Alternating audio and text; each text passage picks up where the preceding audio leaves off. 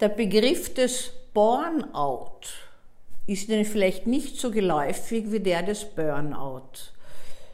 Das Burnout ist aber ein Begriff, der allerdings nicht in der Medizin noch vorkommt, leider muss ich sagen, sondern der aus der Unternehmensforschung, Beratung kommt.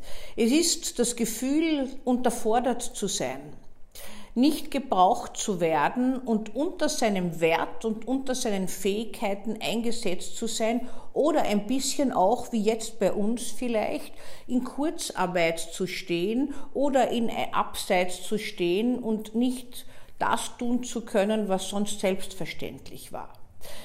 Der Begriff ist insofern interessant, als dass man meinen könnte, dass jemand, der nicht unterfordert, sondern unterfordert wird, der eigentlich entspannt sein müsste.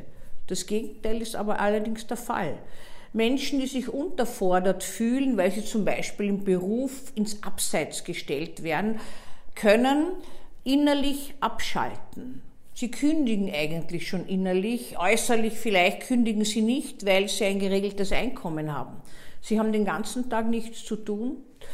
Wir wissen, dass solche Unterforderungen massive Auswirkungen haben können auf den Körper, auf den Organismus, psychosomatische Leiden verursachen können. Ich habe mal einen Arzt behandelt, der war an einer Arbeitsstelle, wo er sich mit seiner Chefin in die Haare gekommen ist und die hat ihn ins Abseits gestellt.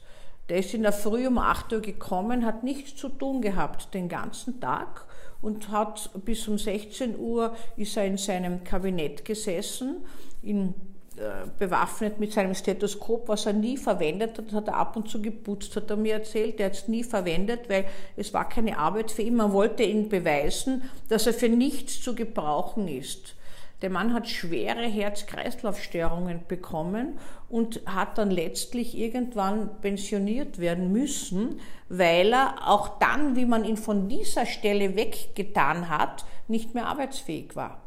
Also das Bore-out kann einhergehen mit Gefühlen der Depression, der Antriebsminderung, der inneren Spannung, der Aggression, der Wut, des, der gefühlten Langeweile und Leere und letztlich auch diverse körperliche Auswirkungen haben, so dass man den ganzen Tag eigentlich äh, sich selbst äh, im Weg steht und mit sich selbst nichts anzufangen weiß.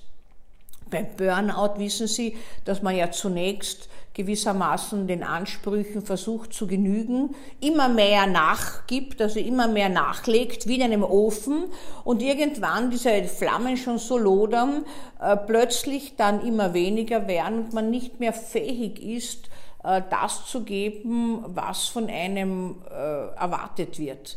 Menschen, die ins Burnout gelangen, haben oft von sich auch eine perfektionistische Vorstellung, fühlen sich als Versager.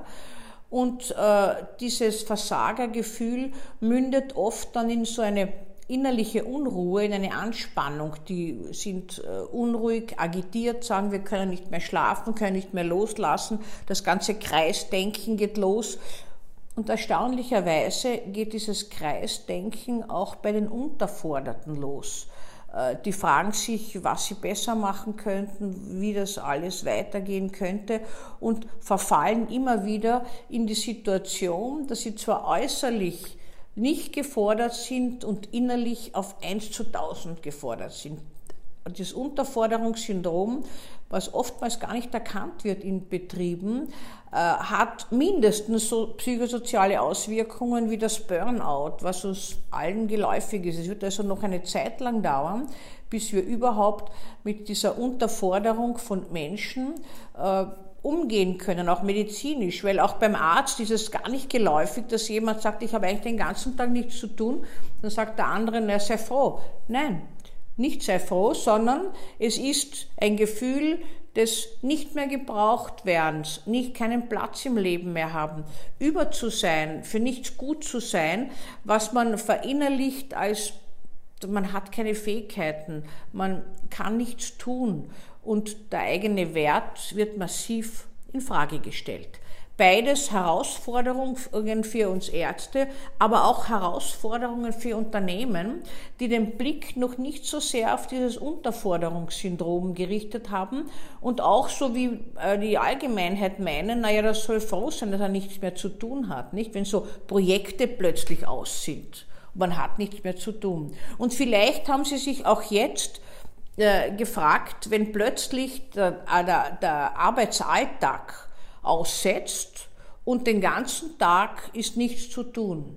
Am Anfang waren sie vielleicht erfreut und irgendwann könnte es sein, dass diese Symptomatik auch eingesetzt hat. Sie können mit sich nichts anfangen, haben äh, im Homeoffice nicht die Möglichkeit, so zu arbeiten wie im Betrieb und dann kann es sein, dass der ein oder andere in dieses, diese Symptomatik bringt. Ich erzähle das deswegen, weil mich schon einige angerufen haben und mir das erzählt haben.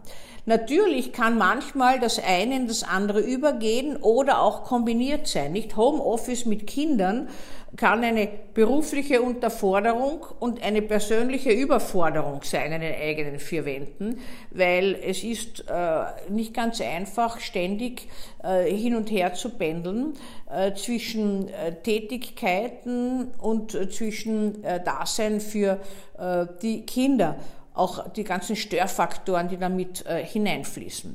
Also das heißt, diese Unterforderung und Überforderung haben eigentlich eine ähnliche Symptomatik. Vielleicht richten Sie einen Blick einmal darauf und nehmen es wahr an sich oder an anderen.